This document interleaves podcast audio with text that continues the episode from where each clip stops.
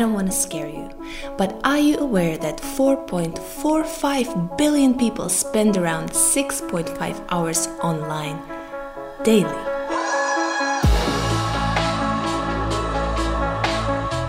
The numbers are growing. More and more content will populate the internet over the next years as content generating AI starts to get better and better and will either enable people to produce more content in less time or even produce content itself in no time. If you're a content creator, this is the time where you have permission to be scared. It's normal if you are, at least a little. Because our creativity, the one thing that brings us to life, is in danger of dying. We cannot exist in an isolated space. Our creativity cannot thrive without connection. We need this connection. We need the creativity to serve a community. We need it to serve people. But how can we connect in this age of information overload? It's never been harder than today. You see, attention is not scalable. We've learned to give it away very carefully, to select meticulously who is worthy of how much. You are fighting the billions online who shout into their megaphones. The noise is deafening, it will get louder. There will be more content, more products, more voices. How can you stand out? And I've asked myself this very question. I've set out on a quest to discover the answer by reading, studying, talking to industry professionals, and I'm convinced that I found a solution. And here's the first clue.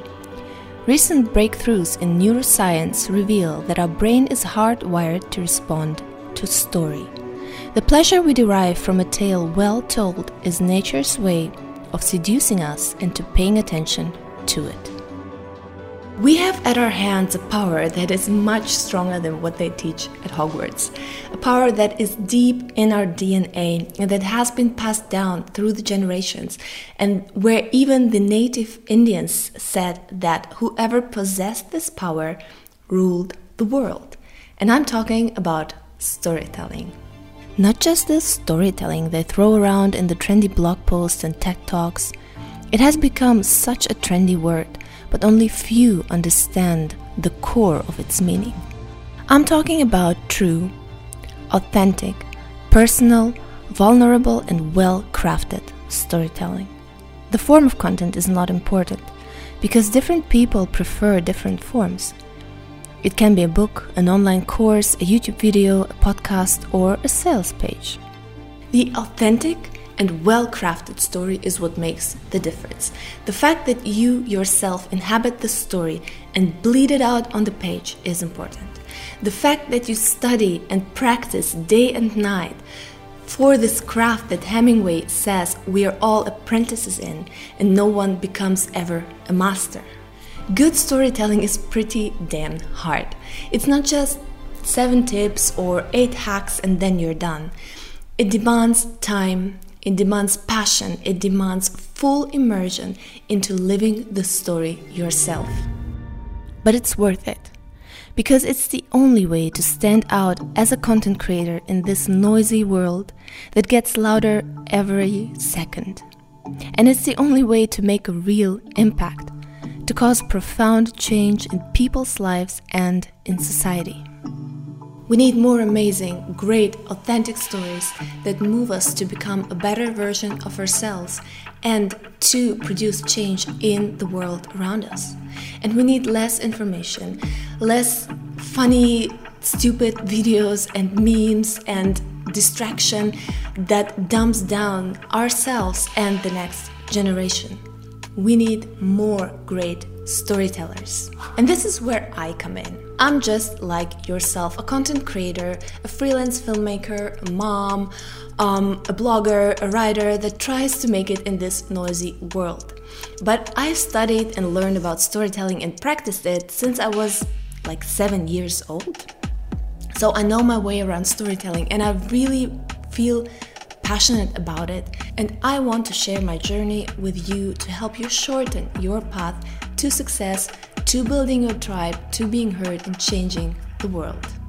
The first story that changed my life forever was Mel Gibson's Braveheart.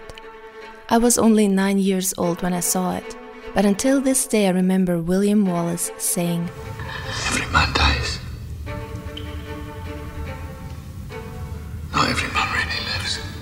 I wanted to live by that principle, so I embarked on the storyteller's journey and never regretted it for the rest of my days. That's the scary thing about story. We are bewitched and affected by stories every minute of every day, whether we know it or not. But most of us are completely unaware of the hard-wired power story has on us. So, where to start?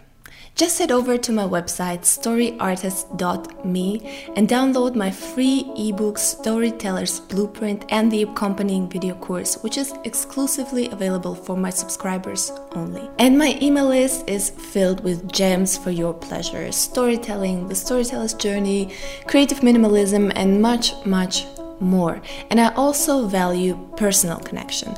So please don't hesitate to email me, subscribe to my channel, and comment, like, and let's connect in this noisy world. Let's start a movement where we change society through stories. I know you have a story to tell, so tell this damned story.